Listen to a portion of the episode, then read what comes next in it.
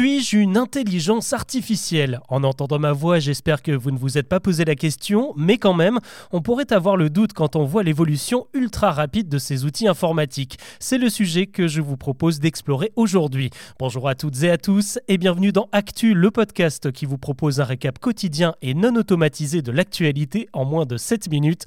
On y va Et oui, l'intelligence artificielle fait de plus en plus partie de notre quotidien et ses applications commencent à être vraiment surprenantes.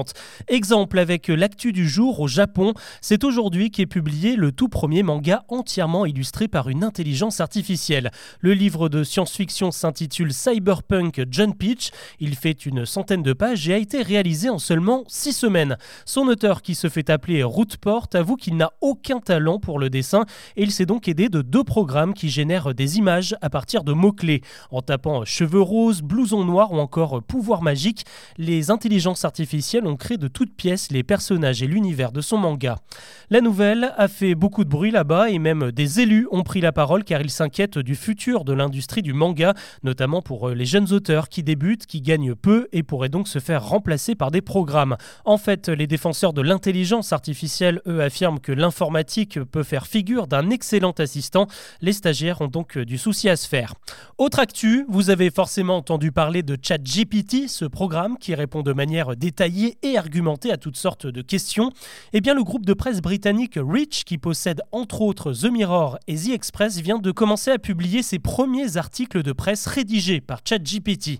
Alors on ne parle pas d'articles de fond, hein, mais plutôt de papier léger, comme les 7 choses à faire si vous visitez la ville de Newport au Pays de Galles. Les patrons expliquent que ça permet aux vrais journalistes de se concentrer sur des sujets plus complexes, sauf que ça fait vraiment peur aux rédactions qui subissent en parallèle un plan de licenciement de 200 personnes Rien ne prouve que c'est lié, mais quand même, le scénario se reproduit en ce moment chez CNET aux États-Unis, chez qui la tendance n'est pas à l'embauche. L'an dernier, le site a même publié près de 80 articles rédigés par ChatGPT sans le dire à ses lecteurs. La moitié des papiers contenaient d'ailleurs des erreurs.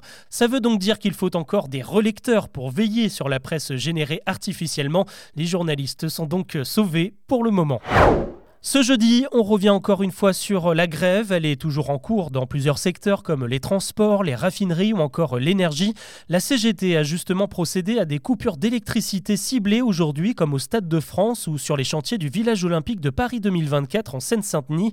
À Valence, le siège d'Enedis lui aussi s'est retrouvé dans le noir. Même scène dans la résidence basque de Gérard Larcher, le président du Sénat qui a fait voter l'article 7 de la réforme hier, celui qui valide le recul de l'âge légal à 64 ans. Dans les transports parisiens, le trafic est toujours dégradé aujourd'hui et il le sera encore demain a priori malgré une légère amélioration sur certaines lignes comme le RER A. Toujours pas d'essence qui sort des raffineries à part en Normandie où la grève a été levée ce matin. On est donc encore loin de la pénurie selon les patrons du secteur. Les livraisons de stations sont toujours en cours. Dans tous les cas, essayez d'anticiper demain si vous prenez la route pour ce week-end. On pourrait observer deux fois plus d'embouteillages que d'habitude dès la fin d'après-midi près des grandes agglomérations agglomération. Allez, un détour par la Grèce maintenant, où tout le pays est dans une colère noire après euh, l'accident de train qui a fait 57 morts le 1er mars. Parmi les victimes, il y avait beaucoup d'étudiants qui allaient en cours et c'est cette jeunesse sacrifiée qui a mis le feu aux poudres. Depuis la catastrophe causée par une défaillance technique, le deuil s'est transformé en un véritable mouvement social pour euh, dénoncer la dégradation des infrastructures du pays et plus largement pour euh, protester contre l'appauvrissement généralisé. Hier, 40 000 personnes ont défilé devant le Parlement à Athènes. Il y a eu des jets de cocktails Molotov le mouvement a même adopté un slogan Appelle-moi quand tu arrives. Vous savez, c'est le genre de consigne hein, qu'on donne à nos enfants ou à nos amis quand ils prennent la route. Le Premier ministre grec a promis une transparence absolue dans l'enquête qui est toujours en cours autour de l'accident. Il va falloir accélérer tout en lâchant la pédale. Bon, j'avoue, ça peut paraître contradictoire, mais ça fait sens après le rapport de l'Union française des industries pétrolières présenté ce matin. On y apprend que la France reste une grosse consommatrice de pétrole et donc d'essence. 69 millions de de tonnes se sont écoulées chez nous l'an dernier malgré la hausse des prix. Le problème, c'est qu'on est censé réduire cette consommation et passer à d'autres énergies comme l'électrique. Il y a même un programme censé dicter cette transition. L'objectif, c'est de faire baisser la quantité de pétrole de 5% par an. Et pour le moment, on en est loin. La baisse n'est que de 1%. Il va donc falloir accélérer la cadence pour respecter nos engagements environnementaux. Une étude maintenant, et malheureusement, elle n'est pas très rassurante. Selon une enquête du cabinet Opinionway, plus de 4 4 salariés français sur 10 seraient en détresse psychologique. Certains se disent épuisés, d'autres au bord de la dépression quand ce n'est pas les deux en même temps. On apprend aussi que le phénomène s'est aggravé depuis le dernier sondage en juin dernier, une hausse de 3 points. Parmi les catégories les plus fragiles, il y a d'abord les moins de 30 ans, mais aussi les femmes et ensuite les managers. Sans surprise, 70% d'entre eux se disent très inquiets à l'idée de devoir travailler plus longtemps comme le veut la réforme des retraites. Petit point positif de cette étude, les cas de burn-out sont en baisse. Et puis je vous en parlais hier, l'avenir de Corinne Diacre à la tête de l'équipe de France féminine de foot devait être décidé ce matin. Eh bien le comité extraordinaire a tranché, elle a été démise de ses fonctions. Euh, pour les cadres de la fédération, en fait, il y aurait un fossé trop important entre la sélectionneuse et ses joueuses.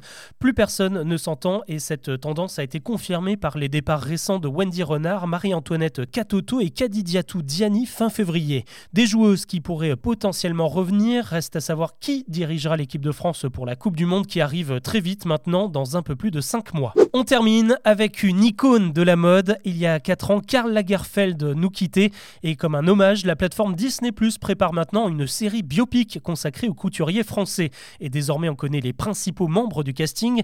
C'est l'acteur allemand Daniel Brühl, révélé chez Tarantino et Marvel, qui va prêter ses traits à Lagerfeld. Comme lui, il maîtrise aussi bien le français et sa langue maternelle.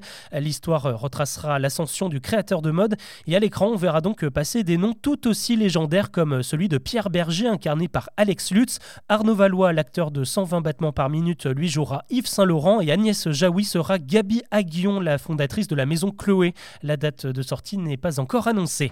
Voilà ce que l'on peut retenir de l'actu ce jeudi. N'hésitez pas à noter et à commenter ce podcast sur votre plateforme d'écoute préférée. Et si ça vous a plu, n'oubliez pas de vous abonner. Je vous dis à demain pour un nouveau récap.